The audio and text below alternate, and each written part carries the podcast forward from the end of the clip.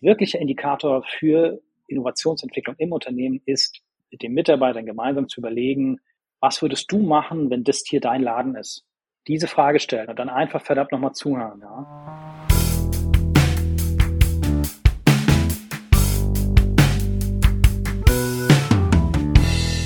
Hallo und herzlich willkommen zu einer neuen Folge Coffee Breaks von der Ministry Group. Ich bin Lena und treffe mich hier alle zwei Wochen, um mich von Expertinnen und Kennern rund um Transformation und der neuen Arbeitswelt inspirieren zu lassen. Und damit ihr keine Folge verpasst, abonniert Coffee Breaks gern bei iTunes oder Spotify und lasst uns bitte auch gern eine Bewertung da. Und falls ihr uns beim Kaffeetrinken lieber zuschauen wollt, ihr könnt natürlich jede Folge auch auf dem YouTube-Kanal der Ministry Group anschauen. Einfach abonnieren. So, und jetzt geht's los.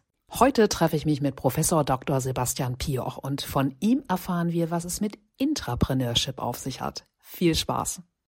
Ja, moin, Bastian. Ich grüße dich nach Thailand. Nicht, dass ich es nicht von Lena. dir wüsste. Ansonsten würde es, glaube ich, auch dieser wunderschöne Palmausblick bei dir da hinten im Bild verraten, oder? Mit Fenster. Richtig. Sehr, sehr schön. Ja, moin. Ja.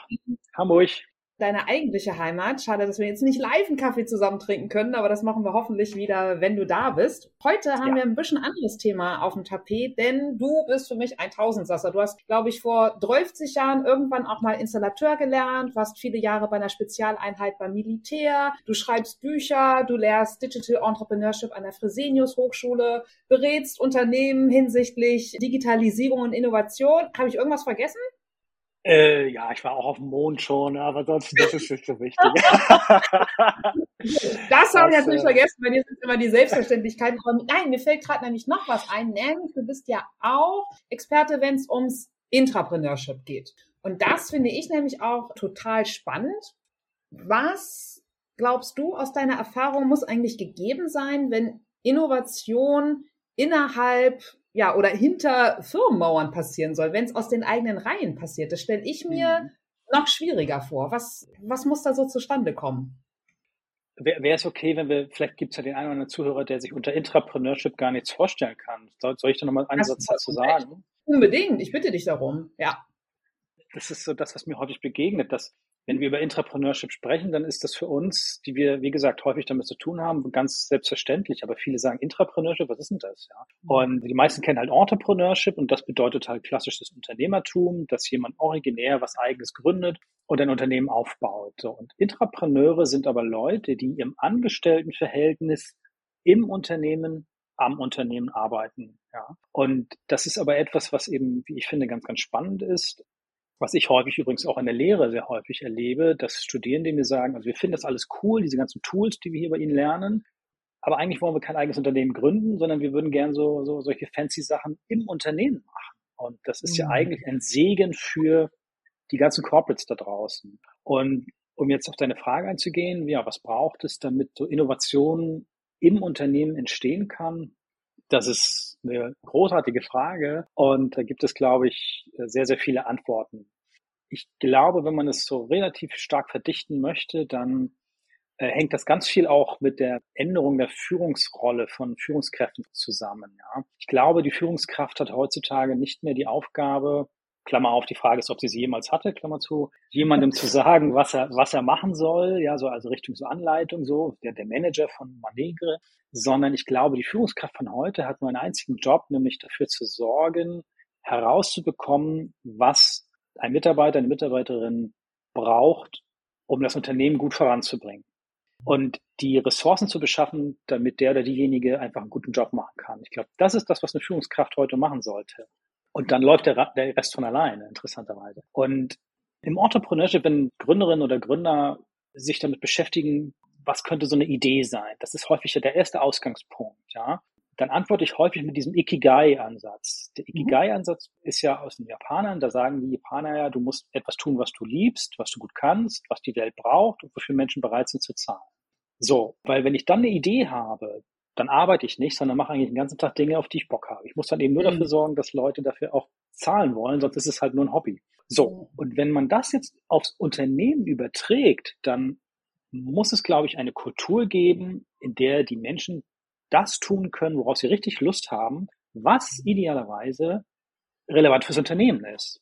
Jetzt mal ganz platt gesagt, wenn jetzt jemand sagt, ja, ich mache gerne irgendwie so diesen Sonnengruß an so einem Steg an der Alster im Sommer, arbeitet aber bei Airbus, dann könnte ich mir vorstellen, dass das nicht wirklich das Unternehmen voranbringt. So. aber ich glaube, damit würde ich anfangen, dass man die Mitarbeiter befähigt, die Dinge zu machen am Unternehmen, worauf sie richtig Lust haben und ihnen wirklich vertraut. Mhm das ist nämlich häufig auch so eine, so eine, so eine Mogelpackung, ja, dass, dass viele Unternehmen denken, ja, wir machen mal so ein fancy DI-Lab irgendwo hin, also so ein Kreativraum. Und da kann man die Leute ja hinschicken und sie machen so ein bisschen New Work, ja, wir machen so Desk-Sharing und stellen irgendwo so einen Kicker hin. Und dann denken die, ah, wir sind jetzt fancy Startup-Kultur.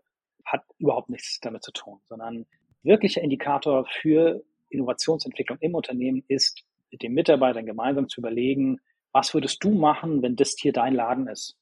diese Frage stellen und dann einfach verdammt nochmal zuhören. Ja. Und das Zweite ist dann, man muss die Mitarbeitenden am Unternehmenserfolg beteiligen. Das ist einfach auch etwas, was ganz häufig vergessen wird. Natürlich wird es da immer ein, ein anderes Gefälle geben, als wenn jetzt ja, der Entrepreneur, ein Elon Musk, ein Jeff Bezos, wenn der eine unternehmerische Entscheidung trifft, dann partizipiert er natürlich am meisten davon. Das ist klar. Das ist ja auch okay, weil er das meiste Risiko trägt. Und wenn, um bei Airbus zu bleiben, wenn Airbus ein neues Flugzeug entwickelt, dann verdienen die natürlich am meisten daran, weil die ja auch das Risiko tragen, wenn es so wie im Fall 380 nicht funktioniert. Aber wenn jetzt ein Mitarbeiter daran partizipiert, wenn er zum Beispiel sagt, ey, wenn wir dieses Triebwerk im Rahmen der Wartung anders zerlegen und zusammensetzen, dann sparen wir zehn Prozent Zeit. Mhm. Dann muss ich den an den Ersparnissen beteiligen. Verdammt nochmal. Es ist einfach ganz, ganz wichtig, dass man da auch wirklich fair ist und sagt, alles klar, wenn du es eben schaffst, uns hier voranzubringen. Und das muss ja nicht immer gleich eine Rieseninnovation sein. Und dann hat das Unternehmen auch den Mitarbeiter daran beteiligt. Und das finde ich ist nur fair. Total. Das heißt, das sind für dich einfach zwei unabdingbare Zutaten, dass Gründertum, dass Innovation innerhalb einer Unternehmung gelingen kann. Gibt es so ein paar Geschichten, wo du sagst, so, boah, das hat dich einfach selbst beflügelt, wo du andere unterstützt hast, was einfach so richtig nach vorne gegangen ist oder wo du gesagt hast, da waren 1A Ausgangssituationen?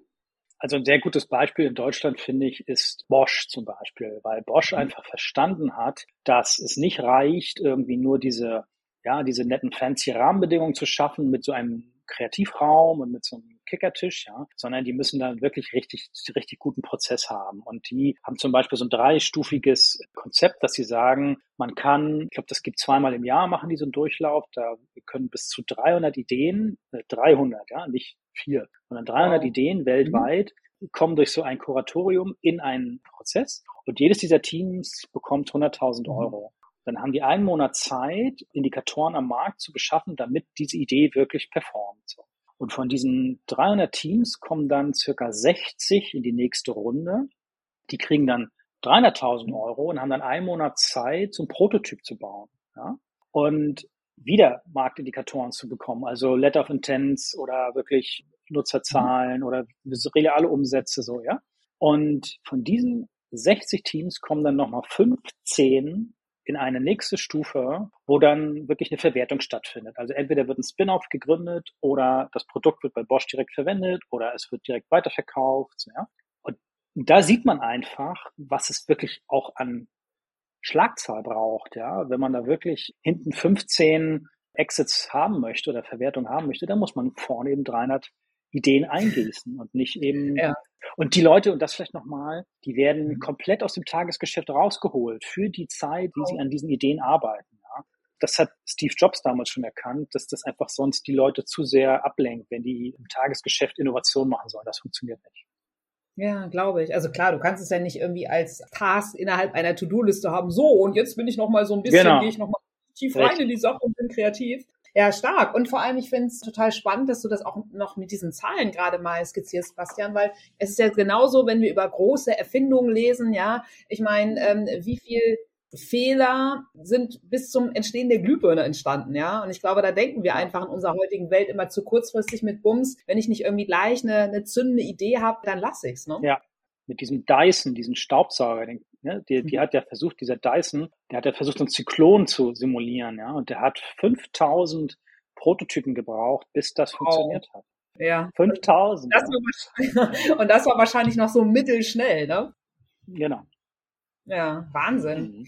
Stichwort, Achtung, es ist ein Buzzword, Bastian, mobiles, neues Arbeiten. Abgesehen davon, dass du natürlich auch aktuell wieder äh, clever überwinterst in Thailand und von dort aus arbeitest. Was bedeutet für dich ganz persönlich neues Arbeiten? Dadurch, dass du ja auch viele Welten kennst und auch schon ganz viele unterschiedliche Berufe ausgeführt hast. Was bedeutet das für dich heute?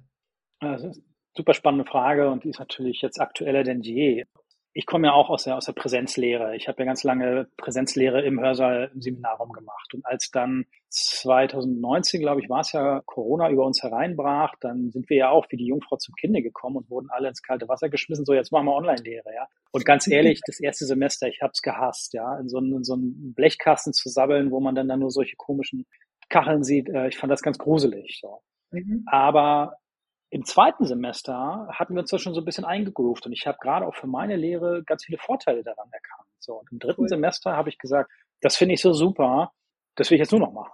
Ja. Und das zeigt mir zwei, das zeigt mir zwei Dinge. Zum einen müssen wir, und da nehme ich mich selbst ganz äh, selbstkritisch äh, als Beispiel, wir müssen, glaube ich, unsere Vorurteile von diesem neuen Arbeiten gleich mal so ein bisschen abbauen und sagen, probier's doch mal.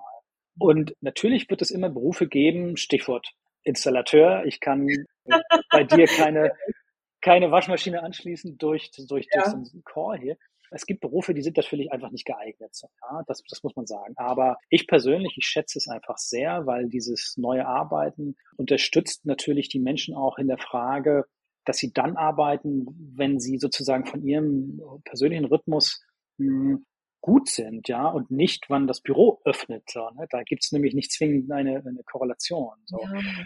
Es gibt genügend Studien, die besagen, dass die Leute total frustriert sind von diesem Pendeln. Das, das äh, ist einfach ganz gruselig, wenn sie pendeln müssen. Und ich finde es einfach toll, dass diese Symbiose aus mobilen Arbeiten, also diese Form wirklich vor Ort zu sein oder woanders zu sein, besser gesagt. Und äh, neues Arbeiten ist ja aber eben auch verschiedene Methoden ne, zu nutzen, um, sagen wir mal, neue Dinge zu entwickeln. Da, da geht es ja eben nicht nur ums mobile Arbeiten, sondern eben auch viele agile Methoden, um äh, coole Sachen zu machen, die teilweise auch asynchron umgesetzt werden können.